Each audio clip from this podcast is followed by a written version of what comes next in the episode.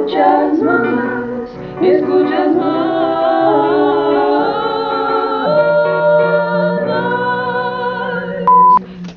Nós somos o coletivo Elas Tramam, um grupo de escritoras dramaturgas do Espírito Santo. Este é o projeto Escute as Manas. Neste nosso quarto podcast, vamos ler as dramaturgias de X Maqueda, Estela Rai, Jaiara Dias e Mariana Alves. Ei, meninas! Ei, tudo bom, gente? E aí? A ideia do, do nosso podcast é apresentar uns trechos curtos é, das dramaturgias produzidas pelas autoras durante os três anos de projeto do coletivo, dentro dos nossos três e-books que também já foram lançados aí nesse percurso, na nossa trajetória. X, se apresenta pra gente, fala um pouquinho sobre você e sobre sua dramaturgia. Olá, sou X Maqueda, bom estar por aqui. É, sou artista, dramaturga, educadora, né? Mulher, acima de qualquer coisa, né? Mulher preta. Então, a minha dramaturgia Vestida de Fome, uma dramaturgia que foi construída a partir da, da- da- do incômodo mesmo que eu tinha em relação à população de rua, né? O povo invisível, e desse imaginário que as pessoas têm sobre a população de rua, né? Que coloca todo mundo no mesmo saco, parece que as pessoas ali não têm uma história, que não tem um, um- Uma uma, individual- uma identidade. identidade, uma individualidade por trás. Então, nasceu desse incômodo, né? E tá aí. Leiam, hein, gente?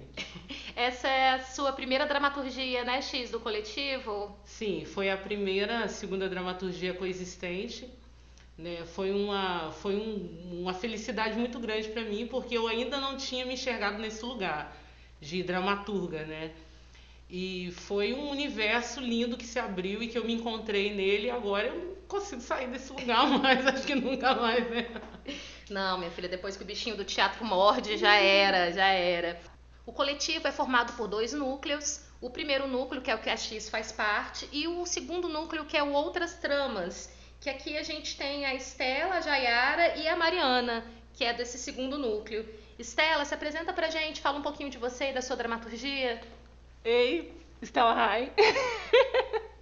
É, olá, eu sou Estela Rai. É, eu sou capixaba, sou dramaturga, sou educadora social também, é, modelo, enfim. a gente faz um pouco de tudo. E aonde eu me sinto confortável eu faço e eu tenho uma relação com a escrita que vem da infância é, vem de um lugar muito gostoso e a necessidade de, de registrar e, e me comunicar. E aí eu achei é, lápis e, e papel um- uma boa forma de me comunicar com o mundo. E descobri que é a profissão que ganha dinheiro. e aí. Importante. É, muito importante. Me descobri como é, nesse lugar de dramaturgia. Eu já tinha feito teatro antes, mas só tinha feito uma dramaturgia experimental, mas é, enfim.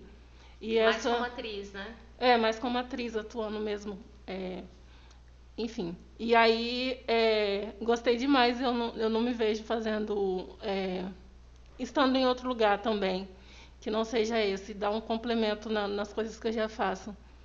E é isso. E sobre o seu texto, Estela, fala um pouquinho sobre o sua Rasgando o tempo. dramaturgia, rasgando o tempo, isso. A minha dramaturgia vem. Rasgando o tempo vem de um incômodo meu. é, E aí são duas personagens, é, a mulher e o senhor Água, que e, e uma cidade é, de Pazelanza e vem de um lugar mesmo de incômodo da minha relação com o tempo. Só que aí depois, mantendo a escrita, eu comecei a perceber que todo mundo passava por isso e, e a necessidade de falar sobre o tempo foi aumentando. E, enfim, o meu processo de escrita foi bem, foi bem bacana, bem louco também, bem necessário, bem emocionante, é, respeitoso e tal. Bacana, Estela. Daqui a pouquinho a gente fala mais sobre o seu texto, depois que a gente ouvir a sua cena. Jaya, se apresenta pra gente. Ei, gente, sou Jaiara Dias, eh, sou estudante de Ciências Sociais na UFES, eh, sou poeta, cantora e agora estou aprendendo a escrever dramaturgia. É, essa é a minha primeira dramaturgia, a primeira vez que eu tenho contato com a escrita dramatúrgica foi através é, dessa oportunidade grandiosa que é participar do coletivo Outras Tramas. E tô, é um universo que eu não, não saio mais, assim. Fala um pouquinho sobre o seu texto, sobre a sua dramaturgia, como que foi o processo, sobre o que ela fala. É, sim. É, minha dramaturgia se chama O Espelho de Francisca. E eu fiz pensando nas mulheres pretas mais velhas. É, a Francisca tem 56 anos e foi observando as minhas tias, a, a vida da minha avó, é, da várias mães que eu vejo assim na vizinhança, as mulheres que mais velhas que me maternaram de algum modo. E aí conversando muito e ouvindo muitas histórias de vida dela, é, formulei é, essa peça pensando nessa dificuldade que essas mulheres têm de se enxergar no espelho mas não somente pela retina da vaidade, mas é esse olhar mais profundo de autoconhecimento, de uma, uma certa lucidez de quem se é, assim. E nesse caso eu pensei muito é, um fio condutor, né, que, que, que ajuda é, nesse olhar através do espelho, esse olhar de si, é o poder ancestral, que pensando nessas mulheres pretas e sabendo das condições é, coloniais que a gente vive, o espelho se tornou um, um pior inimigo, né, dessas mulheres pretas. E, e aí eu, eu fiz o espelho não como o seu inimigo, mas sim como um processo de cura, né, de, de conhecer sua existência, é, o, que, o que essas mulheres fazem, que é lavar, passar, cozinhar, cuidar dos filhos, cuidar do marido, e, e os anos se passam e elas esquecem quem elas são, mas, só, mas se lembram sim do que elas têm que fazer na rotina do dia a dia. Então, é, Francisca tem um encontro muito importante e é bem ancestral mesmo que, que, que ela acorda para isso, assim, nesse momento dos 56 anos, né? Que é um pouco tardio, mas nunca é tarde, né? Podia ser mais nova, mas acabou sendo nessa idade, esse, auto, esse processo de se rever melhor, assim, de se enxergar. Legal demais, Jaya. Mari, fala pra gente um pouquinho de você e do seu texto também, por favor. Oi, gente, tudo bem? Eu sou a Mariana Alves, eu sou estudante de artes cênicas. Daqui a alguns meses, se Deus quiser, eu formo. E eu sempre gostei muito de ler. Então, da minha, do meu gosto pela leitura, eu também quis escrever, sabe? Contar minhas próprias histórias. E a minha dramaturgia veio da minha experiência é, dando aula para crianças em que eu ficava observando elas, a forma que elas brincavam, o que elas falavam durante essas brincadeiras, os seus desenhos, como elas falam tanto sobre si ali, se expressando daquela forma tão infantil, e como às vezes a gente não presta atenção no que elas estão querendo dizer, no que elas estão no sentimento que elas estão querendo passar com aquelas brincadeiras e desenhos ali. Legal, Mari. A gente vai agora então ouvir trechos das dramaturgias produzidas pelas meninas.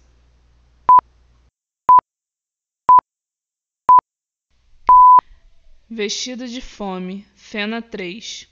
A mulher está sentada em seu canto da praça com seus sacos de misérias.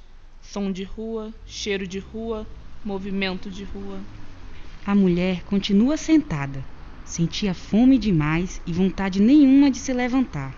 Se ao menos fosse para se levantar, e andar para longe, se perder, acabou lembrando que perdida já estava. E muito também já havia andado, tanto que nem sabia onde estava e nem de onde vinha. Uma estudante de serviço social que fazia uma pesquisa de estágio de curso chega à cena com uma prancheta na mão e nela algumas folhas. Vestia jeans e camiseta branca e apesar de ter a pele um pouco mais clara do que a pele mulher, ela era negra. Tinha jeito que gostava de praia, pois prendia seus cabelos como quem não os quer molhar no mar. Cabelos quimicamente tratados, nariz ligeiramente afinalado, magra e de cintura fina. De fato, não parecia se sentir negra, discreta e diferentemente destacada daquele mundo da rua Fazia força para não parecer estranha diante de tanta miséria, pois até aquele dia ela se sentia pobre. Meu nome é Núbia, sou estudante e estagiária.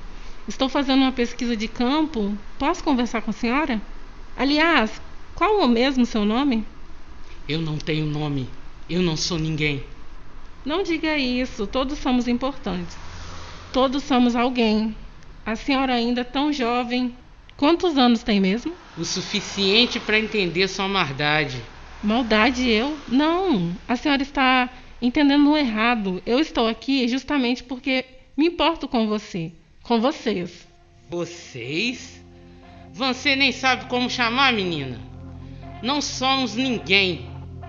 Somos a rua, a sujeira, o nojo de vocês, o escarro do canto imundo, a sola da miséria, o cheiro do podre, do mijo de rua que arde no nariz de vocês. Nós somos o resto no canto que ninguém recolheu. O que foi? Falei demais? Não é assim que você me vê? Não é desse jeito que todo mundo olha pra gente? Ela dá um giro em torno do nada, bate no peito de miséria e, enrolada em seus trapos sujos, ela grita em direção de Núbia. Olha pra mim! Vê quem eu sou? Olha pra mim! Olha, olha pra mim! Olha pra mim! Vê quem eu sou? Olha pra mim! Vê quem eu sou! A mulher olha para o público e para a acadêmica alternadamente, lançando a insistente exclamação e apontam o dedo. Eu sou você, você, você, você! Sou tantas, sou tantas ninguém! Sou santas, sou espelho do rio seco, sou mais uma, sou povo da rua, sou quem aguenta a miséria na cacunda para as torres continuar subindo e os aviões cortando o ar. Sou quem não quer ser visto, mas enxergado. Mas isso é demais para quem não quer nem olhar. Eu sou muita solução. Me chamo Maria. Maria Abolição. Maria Abolição! Meu nome é Maria Abolição. Olha pra mim. Me reconhece? Eu sou Maria Abolição. Maria Abolição. Maria Abolição. Olha pra mim. Olha, olha, olha pra mim. Me reconhece? Olha pra mim. Me reconhece? Olha pra mim.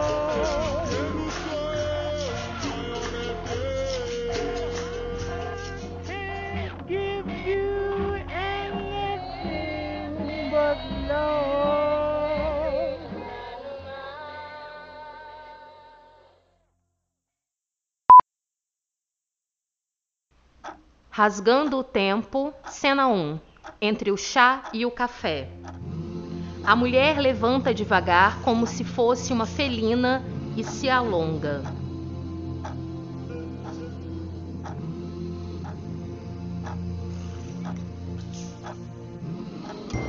Preciso, preciso, preciso. Sabe o que preciso? Do quê? Que tu sigas o tempo que eu te dou. Siga rápido, sem quebrar o passo. Conte. Tique um, taque dois, tique três, taque quatro. É só contar. A mulher tira um pouco de água do pote para a chaleira e leva ao fogo calmamente. Retira uma frigideira pendurada no gancho, lava numa bacia com água e leva ao fogo para a tapioca. Para que seguir seu tempo se tem o meu? Não quebro o passo, senhor Água. Apenas ouço e respeito o passos e compassos do meu corpo. Muito simples para mim. Mas o seu simples complica o meu sistema. Como se sente com isso?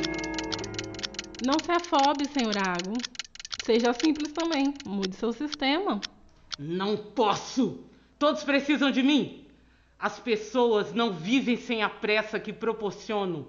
Sem mim, vão todas ao chão.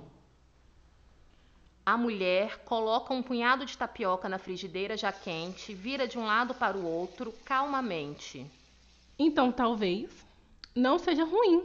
Talvez assim todas virem sementes, cresçam, criem intimidade novamente com a terra e se transformem em belas árvores com raízes fincadas e fortificadas, conectadas umas com as outras. A mulher pega duas canecas com erva cidreira dentro e leva até o fogo da chaleira. Despeja um pouco de água, reserva, vira tapioca, retira da frigideira e se vira para a senhora Água com aquele leve sorriso. Pronto, o chá e a tapioca. De nada demorou. Aceita, senhora Água? Ela fecha os olhos, experimenta sua cidreira como se fosse convidada para uma dança. Hum, a tapioca. Olhe como está linda. Morde a tapioca, respira e a cada mastigada, os dedinhos dos pés e das mãos se mexem, como se fosse um corpo de balé, se deixando levar involuntariamente ao ritmo de sua mastigação. Sem perceber, Senhora Água se pega mexendo os dedos dos pés compridos.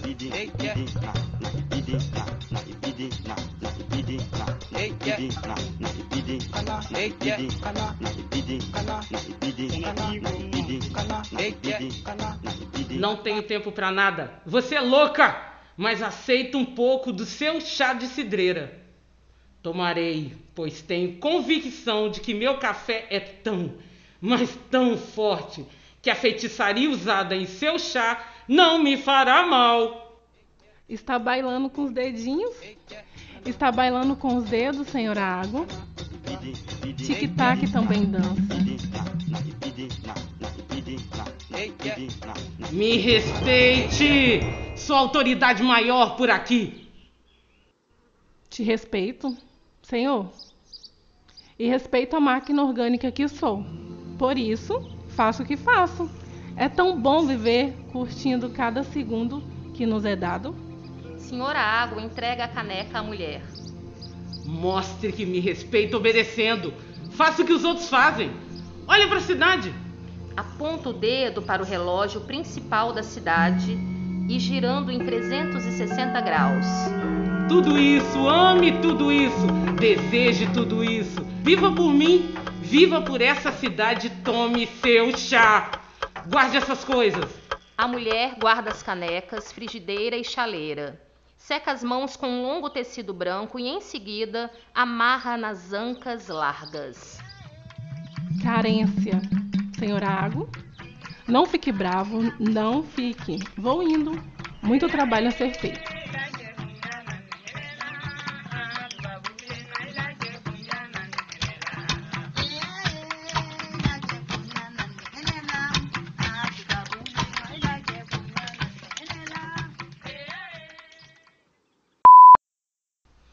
O espelho de Francisca. Cena 3. Suturas de si. Acendem-se as luzes nos espelhos novamente. A mulher, elegantemente, conduz Francisca para o grande espelho de seu quarto.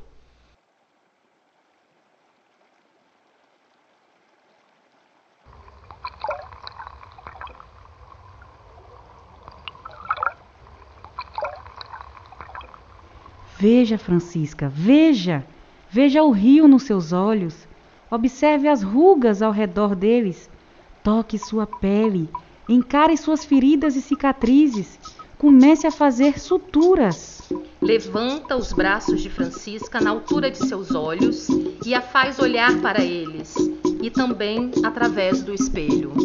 Enxergue a beleza nessas cicatrizes. Elas são marcas de curas. Ai, Tenho que reviver muita coisa, muitas perdas. Mas vai ganhar muita coisa fazendo isso. Francisca abaixa a cabeça, tapa o rosto com a mão e chora. Acho que eu não consigo. Não tenho coragem. A mulher, numa postura de quem sabe o final dessa cena, retira suavemente suas mãos do rosto e alinha a postura de Francisca. Você tem sim, e já conseguiu. Estamos aqui há um bom tempo e você fez isso frente ao espelho. Enfrentou medo, reviveu dores, está enxergando suas cicatrizes como potência de cura e suas feridas como urgência de continuar nesse processo. Tem que ter muita coragem para fazer isso, Francisca. Francisca abraça a mulher e continua a chorar. Isso. Chore. O choro limpa a alma, lava as feridas. O sal cicatriza, sabia? Mas não pode afundar em lágrimas, pois vai se afogar. Chorar é essencial, porém tem que saber que o choro é um banho de cicatrização, um mergulho de cura. Você precisa retomar o fôlego e respirar. As feridas precisam de oxigênio. Nosso corpo não funciona sem um bom equilíbrio entre o inspirar e o expirar. A mulher levanta a postura de Francisca e, num gesto, a convida a repetir sua frequência de respiração. Inspiram e expiram devagar e juntas. Francisca suaviza a expressão e sorri para o espelho e para a mulher através do espelho. Ajeita as sobrancelhas com as pontas dos dedos, ergue a cabeça, alinha a postura e ajeita as roupas do corpo. É. Eu me sinto mais leve. Parece que estou anestesiada, sabe? A dor no peito aliviou. Que corpo é esse que está sendo constituído somente pela dor? E quando há alívio devido a um processo de cura, associa essa leveza a uma anestesia. Seu corpo não pode continuar sendo constituído somente pela experiência da dor, Francisca. Francisca regala os olhos e congela numa postura de quem acabou de morrer de susto. Se acalme. O processo de cura é lento e necessário. Você vai conseguir refletir e transformar os sentidos do seu corpo aos poucos. Francisca faz um gesto de concordância e descontrai as feições e postura rígida pelo susto. Oxe, quem é você? Eu sou a coragem. Eu sou o seu espelho. Sou as águas que correm dentro de você, Francisca.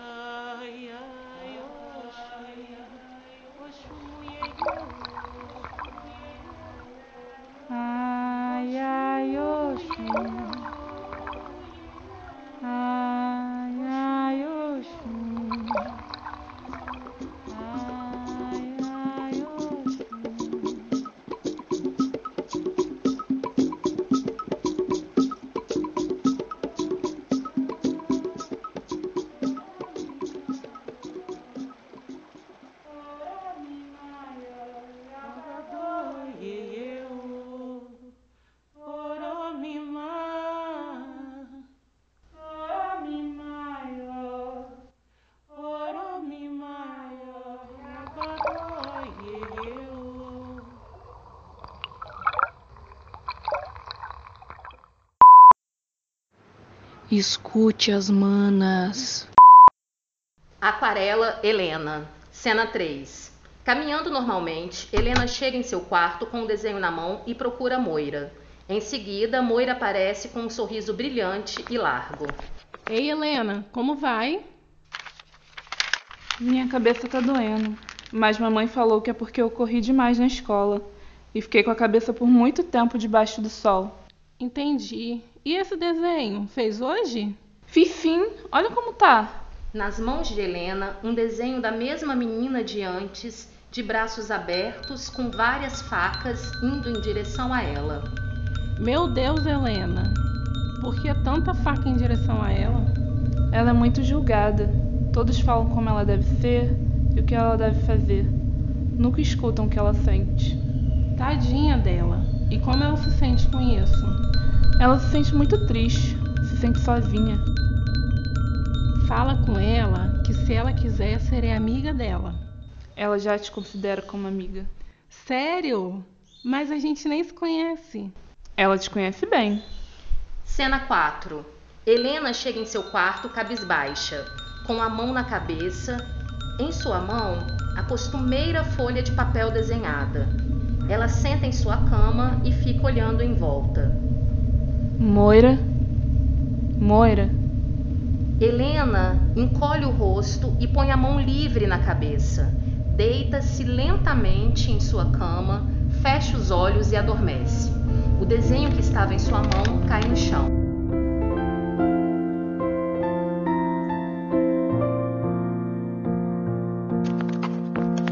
Moira acende o abajur que fica no criado mudo. Senta-se ao lado da cama e começa a acariciar os cabelos de Helena. Helena lentamente vai acordando. Ao ver o rosto de Moira, solta um lindo e sincero sorriso no rosto. Achei que não fosse te ver hoje. Sempre estarei aqui, Helena. Enquanto você me quiser por perto, estarei aqui. Eu te amo, Moira. Também te amo, Helena. Moira vê o desenho jogado no chão e o pega na mão. Na folha está desenhado a mesma menina de outros desenhos dentro de uma gaiola enorme. Foi você quem fez esse desenho, Helena? Fui eu sim. É a Gabriela? É sim. Por que ela está na gaiola? Prenderam ela ali. Por que prenderam ela aí? A mamãe dela ficou brava porque ela não deixou trabalhar. Mas ela só queria brincar com a mãe dela. Sério? Só por isso? Sim. É que a mãe dela estava no telefone com o chefe. Mas a Gabriela não tinha visto. E aí foi chamá-la. Nisso a mãe dela ficou muito brava e a prendeu na gaiola. Que horrível. Moira fica observando o desenho. Levanta-se, coloca o desenho no criado mudo e vira-se para Helena, estendendo a mão. Venha, vamos brincar que somos pássaros. Helena levanta-se da cama e sobe nas costas de Moira, assim entrando em uma brincadeira de faz de conta.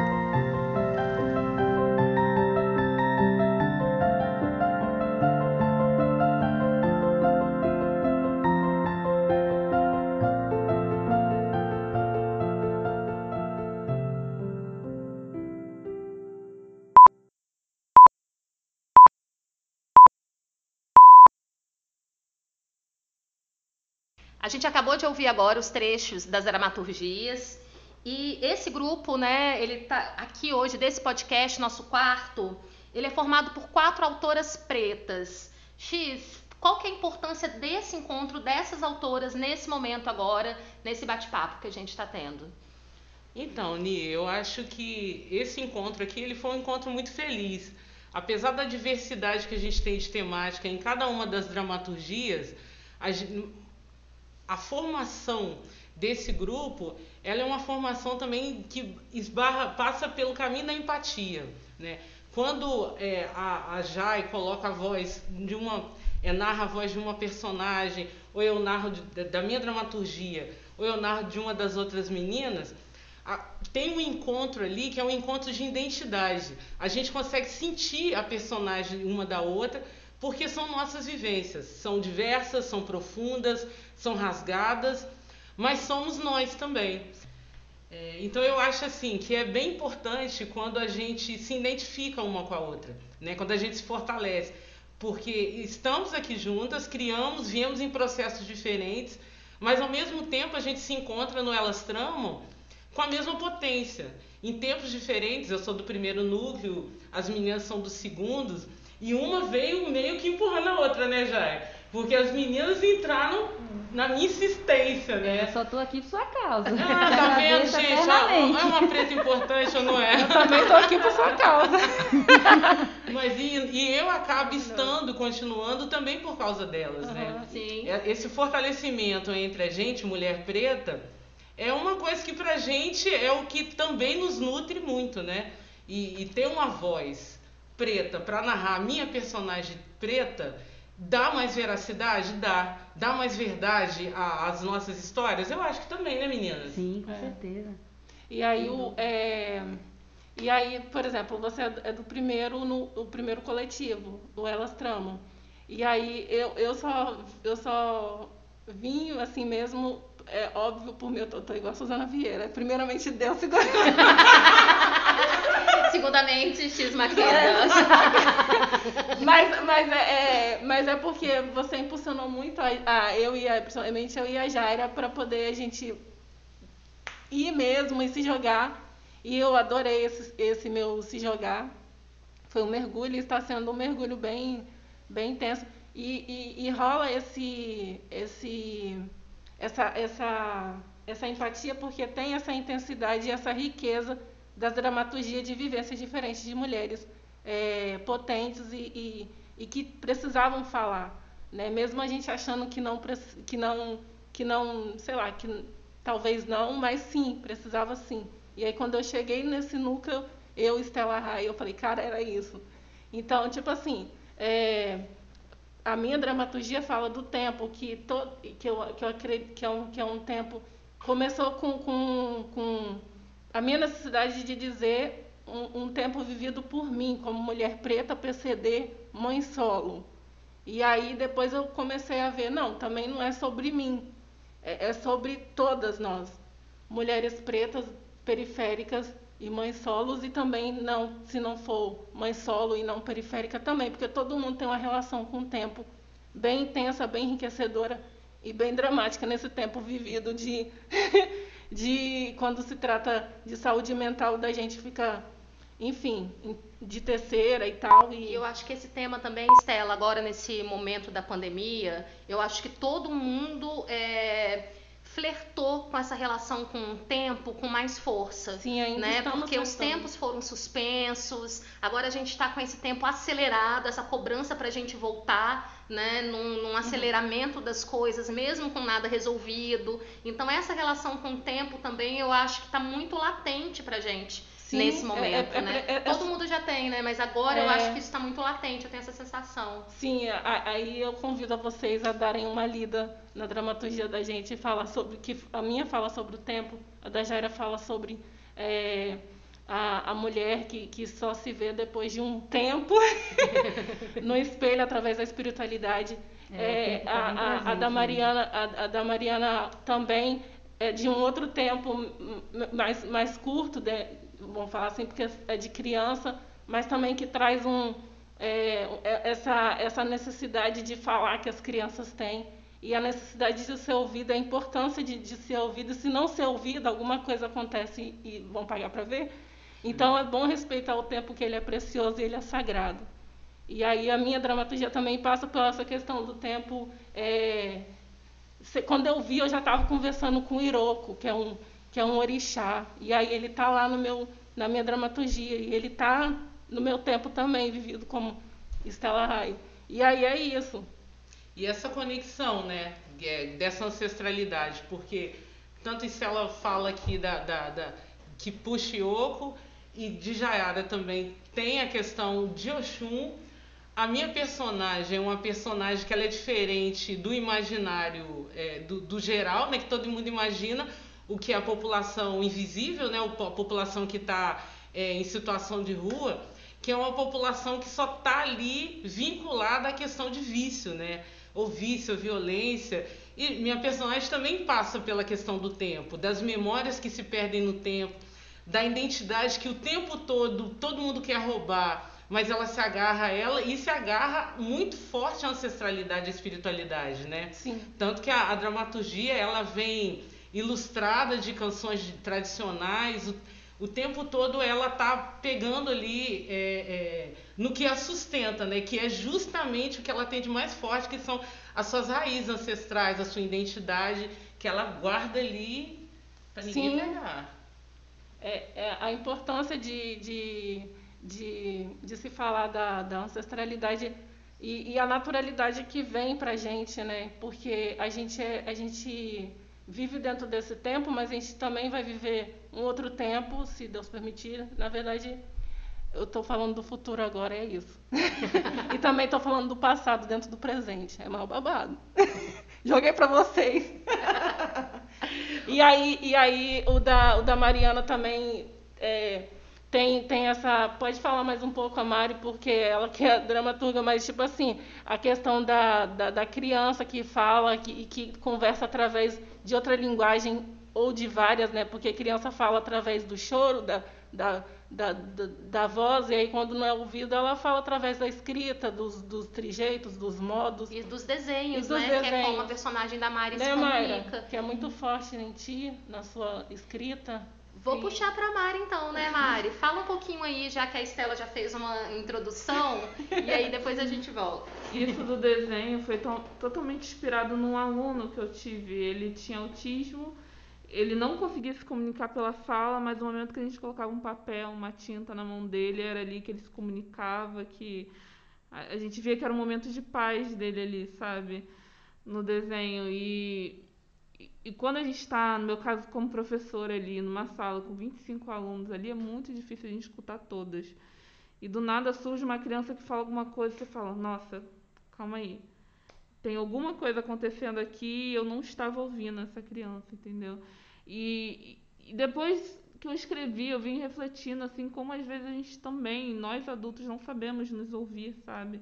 É, a gente passa por várias situações e, e, e, coisas, a gente também não sabe nem falar, porque nunca ouviram a gente quando era criança e a gente também não sabe nem ouvir. E eu acho que por isso também, é, às vezes, essa nossa comunicação através da escrita, né, como da, dramaturgas, vem tão forte. Que talvez é, aquela falta da gente ser ouvida ali quando era criança, hoje veio através da escrita, sabe? é faz latente, tão... né? Latente, uhum. eu sinto isso também. Faz essa forma tão bonita. E é forma de linguagem, né? Porque é desenho. Criança, uhum. a, a, na verdade, não só criança, mas adulto, a gente tem várias formas de linguagem. É, eu, como pessoa PCD, é óbvio que a minha paralisia, é, dá para vocês aqui, quem está é, nessa sala comigo, ver que, eu não, que a minha paralisia não é motora 100%, só que eu tenho amigos PCDs que são, e eles se comunicam de outra maneira. Então, é, eles, eles se comunicam e, e, e, e adquirem, enfim, comunicação ir, ir e vir é, através de, sons, de desenhos. Então, é, respeitar, entender esse tempo e respeitar ele através da, da, da via da, da oralidade, da, do, do, desenho, da ancestralidade, o respeito mesmo, eu acho a, a chave assim para poder. É por isso que o mundo está o caos, é por isso que estamos num governo que estamos em qualquer país está uma merda, porque não existe diálogo, entendeu? Todo mundo é diferente, todo mundo é, é, é dentro de um. Somos indivíduos, temos várias. Eu sou várias dentro de mim só, e X, é, Nieves, as, é, a Mari, a Jaira também, mas só que tem, tem que ouvir, tem que escutar. E quando isso não, não rola, mano, aí eu caos! Parece que a sociedade é uma fábrica de rótulos, né? Exatamente. Você tá numa esteira, parece que a gente vem numa esteira e se carimba a testa e põe ali um rótulo, um código de barras e vai, segura sua Mano, te joga dentro de uma caixa. E eu acho que aí, quando você fala dos rótulos também, cai muito nesse lugar, tanto da sua personagem no Vestida de Fome, né? Que é aquilo que você falou, uhum. que a gente coloca todas as pessoas em situação de rua no mesmo rótulo, Sim. né? E, e também na questão da, da, da Jaia, né? Que é quando ela traz essas mulheres também que são invisibilizadas, né? Que, que tem esse é, para quem está de fora, né, é, para o olhar branco, é como se fosse tudo um, como se fosse todas de um único padrão, né? Tá todo mundo também rotulado ali. Nesse caso dessa, da senhora, da cuidadora, né? Da, de, dessa mãe que cuida ou da doméstica, A ideia né? da mãe preta até, né? Sim, a sim, ideia da mãe sim. preta. E aí eu acho que eu acho que esse ponto também é um ponto importante para a gente falar um pouquinho, destrinchar ele um pouquinho agora. Sim, porque tem essa ideia, né? É, quando vê as mulheres pretas, e nesse caso as mais velhas, é esse, cai nesse estereótipo da mãe preta, que é a mulher que tem que maternar, que tem que cuidar e de todos os modos possíveis, assim, né? Limpeza, é, cuidado é, com banho e, e para manter a casa bem asseada, né? Como, como dizem. É, mas quem cuida, né, dessa, dessa mulher preta, assim, quem cuida? Porque ela cuida de todos. E aí pensando nessas donas de casa, né, que a gente fala que as mães de família, elas cuidam, quem tem marido cuida dos maridos também, aí cuida dos filhos e da vizinhança e quem, quem cuida delas, né?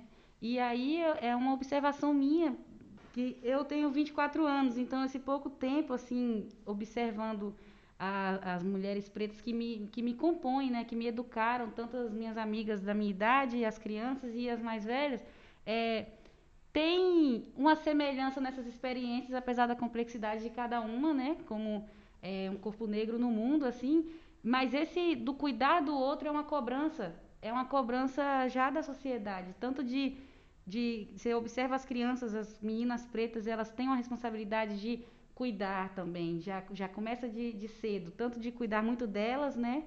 É, ficar muito espertas, é, amadurecer muito rápido.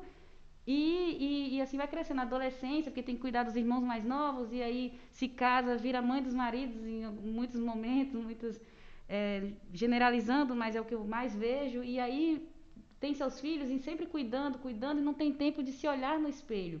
Que esse espelho, né, que, que eu coloco na dramaturgia, é, não é somente o espelho que, que é a vaidade, né? Esse espelho de se cuidar mesmo, de, de enxergar as dores, as cicatrizes que a gente vai é, é carregando no corpo no decorrer da vida, assim. Ó, oh, vou te falar uma coisa, Jaira. Sabe aonde, por exemplo, é, a minha a minha personagem, a minha a, a, a minha dramaturgia cruza com a sua, como diz hum. a música. Eu só quero saber em qual rua minha vida, enfim, a Luca. é, é, aqui é musical, aqui. Não, mas é, eu acho que, por exemplo, eu estava falando, com, eu, eu, eu, sempre falo isso em casa, enfim. Eu sempre falo da, para, da parada. E é, eu, te, eu faço terapia, é importante. e aí a minha terapeuta fala assim, mas por que paralisia? A paralisia geralmente não para, mas ela jogou só para me cutucar, né? Aí, tipo assim, é importante a parada Cuidar do outro é importante, assim como cuidar da gente. Mas se não fazer a parada, que eu chamo paralisia da beleza, não vai se ver no, no, no, espelho, não vai se enxergar, não vai se encontrar no mundo e não vai conseguir ter força, porque é a parada que faz a gente sentar na sombra, ou esticar para o sol, ou sei lá qual que o corpo tiver precisando e a alma, para a gente se reconectar, entendeu? É, é essa parada, entendeu? É essa parada de é, e observar o outro e, e enxergar a, a, a mulher que está na rua e precisando de, de ajuda e, e, e de, de, ajuda mesmo, sabe? De, de toda uma sociedade. E não é só tacando, tacando pedra e falando, ah, moradores de rua, que aí também já dialoga com a, com, com a, a da X. E parar para ouvir em alguns momentos do dia o que a criança tem a dizer. Como a, a, a a dramaturgia, a proposta da dramaturgia da Mariana traz. Sim, ah. nessa cena específica é, que, que a gente acabou de ouvir, no, na minha, né? É, essa eu não acredito numa reconexão é, enquanto mulher preta, assim, que não passe pela espiritualidade, porque a nossa cosmologia africana, o modo de ver o mundo, de, de ver, sentir e estar, é, se pa, passa pela espiritualidade. Então, esse encontro que a gente viu na cena é o orixá Oxum, que, que é esse que é a água, que é a vida, que é o espelho, que, que é esse, esse autoconhecimento, esse encontro de si mesmo, assim, que é, é um, um momento de refletir a sua existência. Então ela está tendo um encontro existencial com ela mesma, porque essa ancestral, porque ela é dessa ancestral, né? Então é um encontro com ela mesma em vários campos assim energéticos. É, tem o espelho, tem o corpo da Francisca e ao lado tem a orixá Oxum, né? É, ali é, fazendo com que ela se reencontre, se reconecte, enxergue todos esses é, é, os seus potenciais e suas feridas também, para daí é, melhorar, né? É, voltar esse olhar para si o tempo inteiro, porque se você não se cuida, não tem como cuidar de outras pessoas e também de, demandar tarefas, né? É, eu também quero que as mulheres que vejam essa peça saiam de lá pensando de demandar as obrigações de limpeza, de cuidado da casa, de, de, relacion, de relacionamentos com os familiares também. Eu quero que elas se, saiam de lá determinadas a não se sobrecarregar mais no cuidado com as pessoas. Difícil, hein? Mas o desafio foi dado. é um desafio. Essa, eu, eu amo a dramaturgia da Jaya, assim, sabe? Porque essa coisa de você se olhar no espelho, ter essa, a representação do espelho com esse momento de cura, de reconhecimento, de você se encontrar é, me vem muito, tipo, sabe, a minha jornada. É, que é quando era, é, eu penso muito no espelho também, questão de, tipo, ah, em quem a gente se espelha, em quem a gente se vê. E meus espelhos na infância era a Xuxa e a Anaí do Rebelde, duas mulheres brancas, loiras, Uhum. entendeu? Sim. E uma criança nunca vai se reconhecer. Sabe aquele momento que a gente está quase dormindo e a gente fica imaginando a nossa vida como se a gente ganhasse na Mega Sena? Então, me imaginava como uma criança branca que era aceitada em todos os lugares. Meu Deus, ninguém nunca soube disso. Tá sabendo E- agora, geral e- tá ouvindo. E o meu imaginário, é, mesmo não sabendo essas questões sobre racismo e tudo mais, e representatividade, era isso que minha cabeça de criança levava. Nossa, se eu fosse uma criança branca do olho claro e do cabelo liso, como eram essas minhas referências, eu vou ser super aceita, eu vou ser super amada. Então, quando eu me deitava a cabeça, estava ali. E a gente vai crescendo e a gente vai conhecendo mais as nossas causas, as nossas dores. E a gente vai começando a se enxergar. E como que é dolorido, né? Doloroso, não sei. Esse processo nosso de, de se reconhecer, de tipo, caraca, eu apanhei minha vida toda e eu não sentia a dor dessas chicotadas porque eu não conhecia, agora eu tô sentindo toda nessa hora. E aí a gente quer começar a negar essas chicotadas, mas não é assim, né? Porque a partir do momento que a gente adquire esse conhecimento, adquire essa percepção de mundo, é enfrentar. E aí é uma força enorme que a gente tem que tirar do céu, do chão, da natureza e, e, e erguer a cabeça e tentar conquistar a sua própria vida, né? Conquistar o seu próprio eu, conquistar a sua própria imagem, saber se espelhar, ser sua referência para poder conseguir seguir bem. Ô Mari, a sua fala me lembrou a personagem da, da dramaturgia da X, né? Que é a estudante, né? A pesquisadora, essa mulher que Sim. também não, Não se reconhece. não se reconhece. Fala um É, pouquinho pra gente, X. É, é, a, a acadêmica ela entra né, na- Acadêmica, isso, desculpa. ela, ela entra na dramaturgia assim é, é, quebrando tudo né porque até então a dramaturgia tá ali com área abolição e se defendendo o tempo todo porque ela se camufla mesmo né e ela e interessante ela- as meninas colocarem isso porque eu fiquei assim caramba como que a gente faz como que a gente sobrevive como conservar a identidade de si, né? Meio a esse caos que fala o tempo todo, vários outdoors, se negue, se negue, se afaste daí e só consuma, né? Então quando a Maria Abolição ela vem se vestindo de cores para trazer trazendo todo o sentimento através de cores e se blindando, né? Ela ela se camufla o tempo todo, se veste de cinza, se, se camufla no saco de miséria. E, e ela é anotada por uma outra mulher preta, acadêmica, que vem de uma realidade, apesar que pobre, né? Mas sem ter a percepção de quem está ali perto dela, que ela passa por aquela rua todos os dias e nunca viu, nunca percebeu.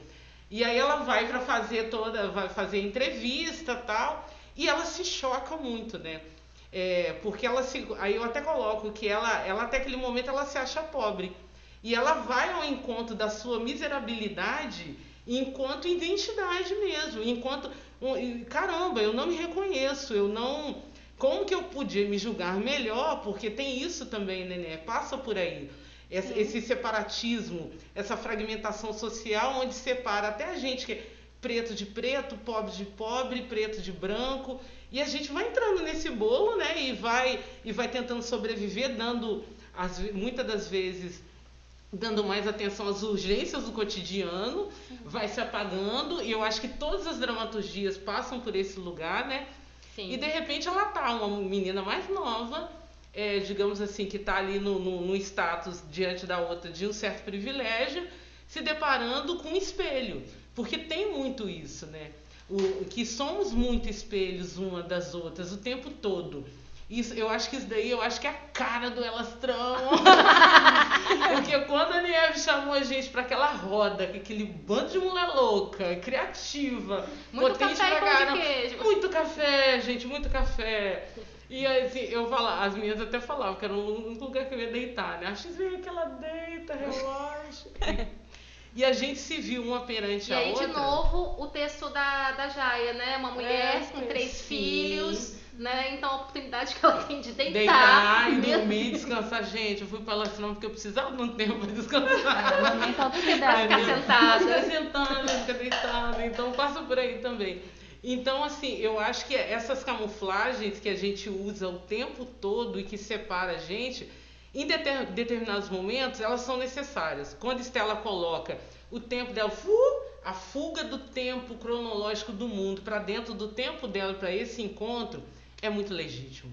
A fuga de Maria Abolição para dentro da camuflagem das cores dela, ali por debaixo, porque tem isso, né? Ninguém, as pessoas passam, olham uma moradora de rua e não param para pensar que a menstruação que incomoda muito a gente no cotidiano, a gente, a gente igual vocês, que estão em casa, ouvindo confortavelmente no celular e que ainda assim se incomodam. Como que essa mulher dá conta? Sim. De ir na rua trocar o absorvente, ela tem absorvente? E parece que a gente não quer pensar sobre não, isso, né? A gente não quer que o tempo, nesse ar. É muito mais fácil. Corre, né? é, é muito mais fácil é, não ver. Não é, ver, não, não apagar. É, fingir que não tá vendo. Fingir que não tá vendo, exatamente. Então, quando eu trago, eu gosto muito é, de, de, de, apresentar é, trechos dessa dramaturgia, porque eu gosto do impacto que ela causa nas pessoas.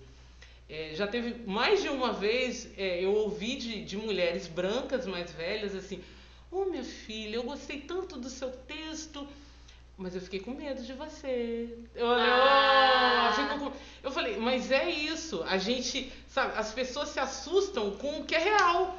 Mesmo dentro dessa ficção, baseada em muita realidade, as pessoas se chocam porque de, se chocam com elas, de nunca terem olhado para aquele lugar, nunca terem olhado para si, não olhando para os outros. Eu acho que isso é o choque, é. entendeu? Oh, como assim eu nunca olhei?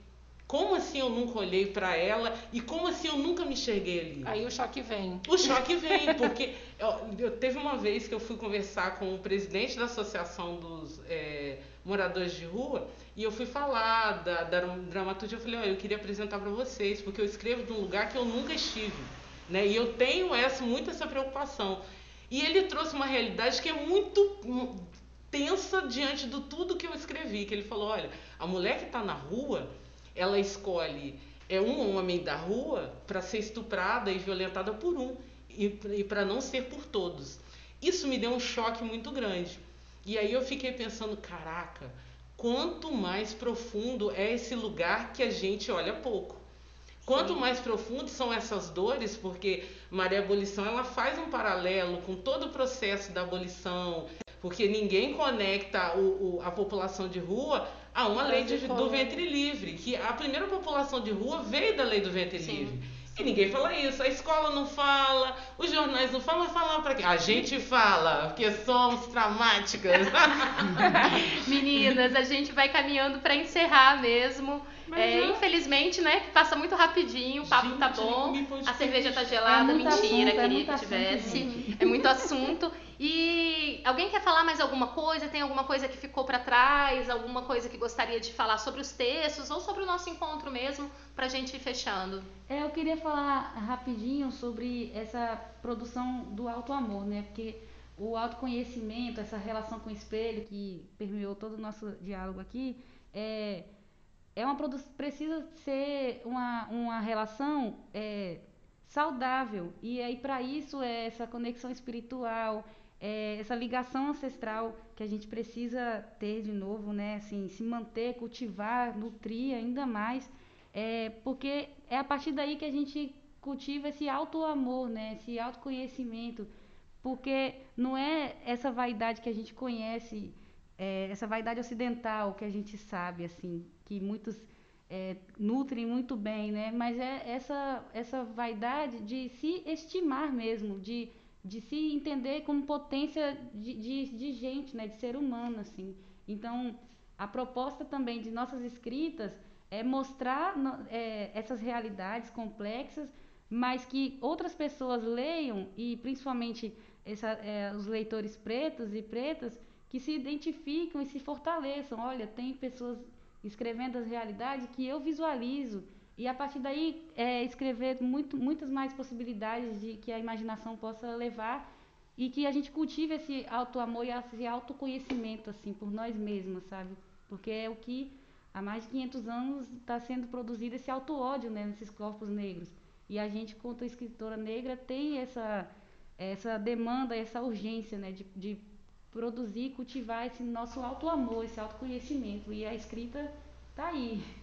E aí, é, o, o, alto, o alto ódio que a Jaira se refere, e é, e é real, óbvio, ele, ele, é, ele dá muita grana, então não vai parar. Então, o que, o que deve o que eu, eu, eu chamo vocês para para vir comigo, essa é muito louca, é, se permita a parada. Eu sei que a gente vive no, no, numa parada de um tempo muito louco, a gente mora em, em bairros periféricos, e quem não mora também tá, tá, tá, tá dado, tá, tá, tá dado não, tá imposto, né? Um tempo muito louco e que adoece, e essa é a proposta mesmo de adoecer ainda mais. Então, antes de ficar loucona, muito louca, sem querer tá muito louca, a ideia é faz a parada da beleza. É isso aí. Olha, eu vou, quer falar mais alguma coisa? X, Mari? Não, Só agradecer eu, mesmo.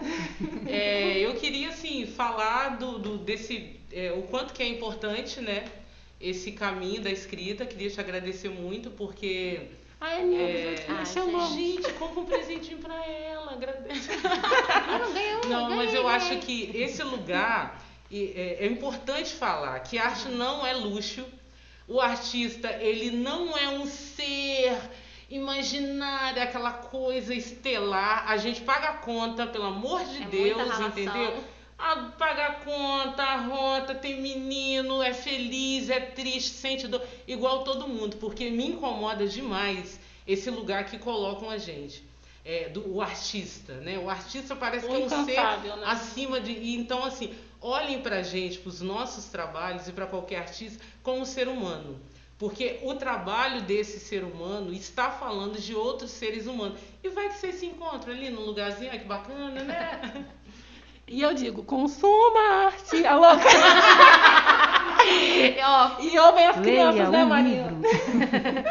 E é, galera, quem ficou curioso aí para conhecer é, o texto completo, é só baixar no nosso blog www.elastramam.wordpress.com. Lá você consegue baixar os nossos três e-books gratuitamente. Então corre lá, baixa e escute as manas. Escuche as manas, escute as manas.